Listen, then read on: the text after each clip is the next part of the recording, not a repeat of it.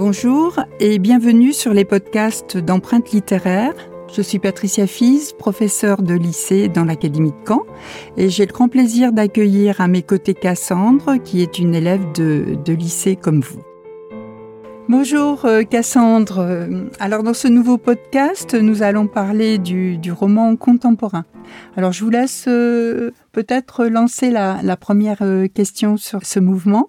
Au XXe siècle, euh, y a-t-il beaucoup de romans qui parlent de la société, de l'histoire? Oui, ben bien sûr, euh, c'est le, grand sujet, euh, notamment pour, pour l'histoire. On, a, on a évoqué le, nouveau roman qui, qui, avait proposé un modèle qui refusait justement le, les récits linéaires, des personnages très psychologiques, euh, des narrateurs omniscients. Euh, de nos jours, euh, les, formes romanesques, à nouveau, sont très très variées. Et on, est dans un genre avec le roman qui est devenu vraiment le genre hégémonique qui prend la place d'autres genres comme l'essai. En fait, on peut traiter de toutes les questions aujourd'hui dans la forme romanesque. Alors, on retrouve le genre de l'autobiographie, de l'autofiction, qui a caractérisé la deuxième partie du XXe siècle. On peut penser, euh, par exemple, à, des auteurs comme Annie Ernaux. Et très souvent, ces, auteurs euh, s'ouvrent à d'autres pratiques artistiques qui vont venir compléter euh, leur interrogation des rapports entre soi, entre le monde, et on peut penser par exemple à Patrick Modiano et son utilisation de la photographie dans, ses œuvres. Et puis, euh, le roman s'intéresse à l'histoire. Euh, maintenant que nombre de témoins qui ont raconté l'histoire du XXe siècle ont disparu, on cherche de nouvelles formes pour raconter, pour garder la mémoire d'événements. Et d'une certaine façon, on a des romanciers qui vont se faire historiens, tandis que des historiens vont se faire euh, à leur tour euh, romanciers. On peut penser par exemple à l'historien euh, Jablonka, qui va raconter l'histoire de ses grands-parents sous une forme romanesque dans, avec le titre Histoire des grands-parents que je n'ai jamais eu. Et puis on peut penser à l'inverse, d'une certaine façon, à Laurent Binet, qui va raconter une, une période, enfin une action de, de résistants tchèques euh, qui ont réellement existé sous une forme romanesque, sous le titre de HHHH. Hein.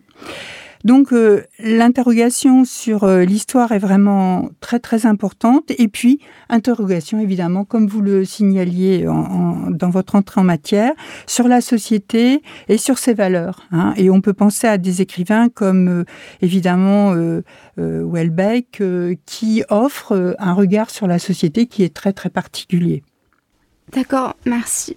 Et y a-t-il des formes romanesques privilégiées?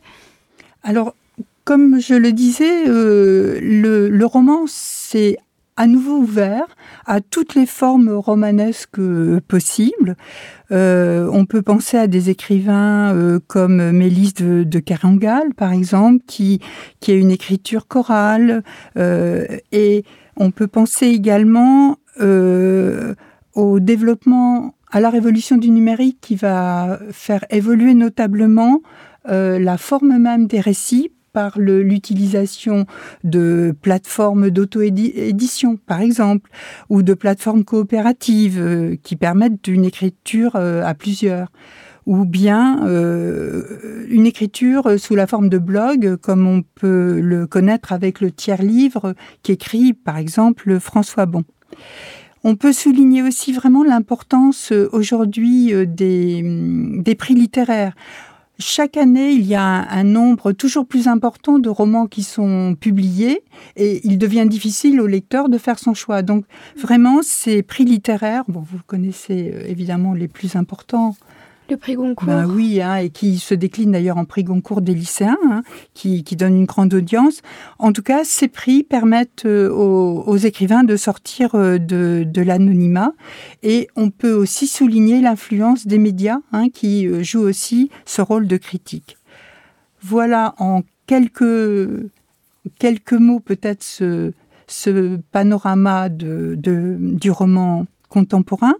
Donc, euh, pour résumer euh, tout ce que vous venez de dire, nous pouvons retenir quelques mots concernant le roman contemporain.